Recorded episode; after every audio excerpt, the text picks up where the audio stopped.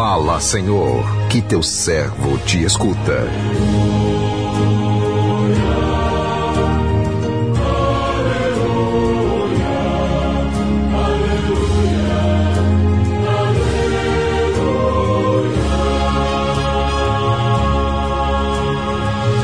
O Senhor esteja convosco, Ele está no meio de nós. Proclamação do Evangelho de Jesus Cristo, segundo Lucas. Glória a vós, Senhor. Naquele tempo, Jesus estava expulsando um demônio que era mudo. Quando o demônio saiu, o mudo começou a falar e as multidões ficaram admiradas. Mas alguns disseram: É por Beelzebu, o príncipe dos demônios, que ele expulsa os demônios. Outros, para tentar Jesus, pediam-lhe um sinal do céu. Mas conhecendo seus pensamentos, Jesus disse-lhes: Todo reino dividido contra si mesmo será destruído e cairá uma casa por cima da outra. Ora, se até Satanás está dividido contra si mesmo, como poderá sobreviver o seu reino? Vós dizeis que é por Beelzebu que eu expulso os demônios? E se é por Beelzebu que eu expulso demônios, vossos filhos os expulsam por meio de quem? Por isso, eles mesmos serão vossos juízes. Mas se é pelo dedo de Deus que eu expulso os demônios, então chegou para vós o reino de Deus. Quando um homem forte e bem armado guarda a própria casa, seus bens estão seguros. Mas quando chega um homem mais forte do que ele, vence-o, arranca-lhes a armadura na qual ele confiava e reparte o que roubou. Quem não está comigo, está contra mim e quem não recolhe comigo, dispersa. Palavra da salvação, glória a vós, Senhor.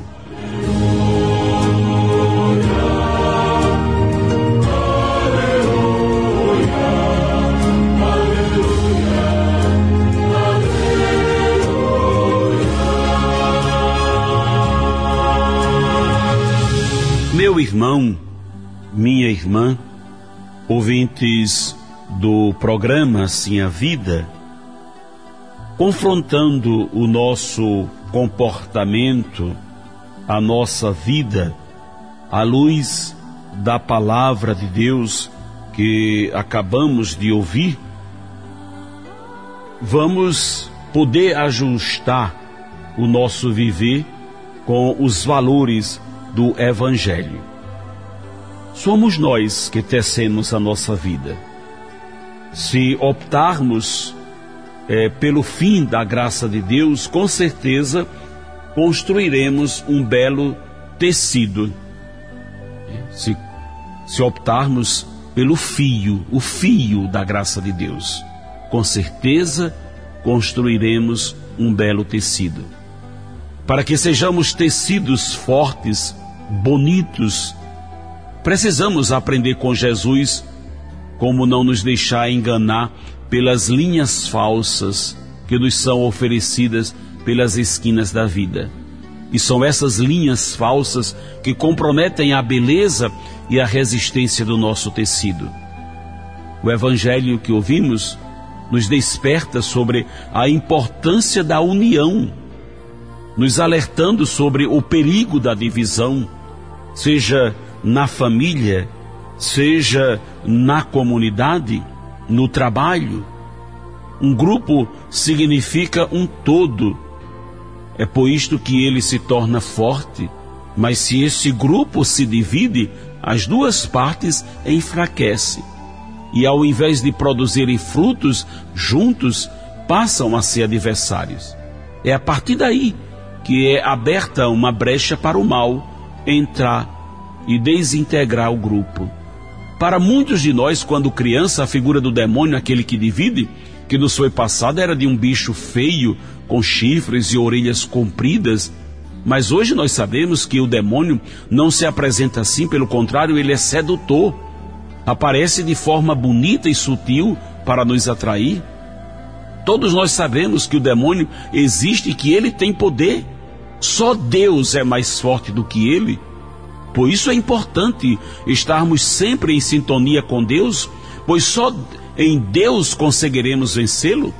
O mal e o bem confrontam dentro de nós. Somos nós que vamos escolher qual dos dois queremos cultivar.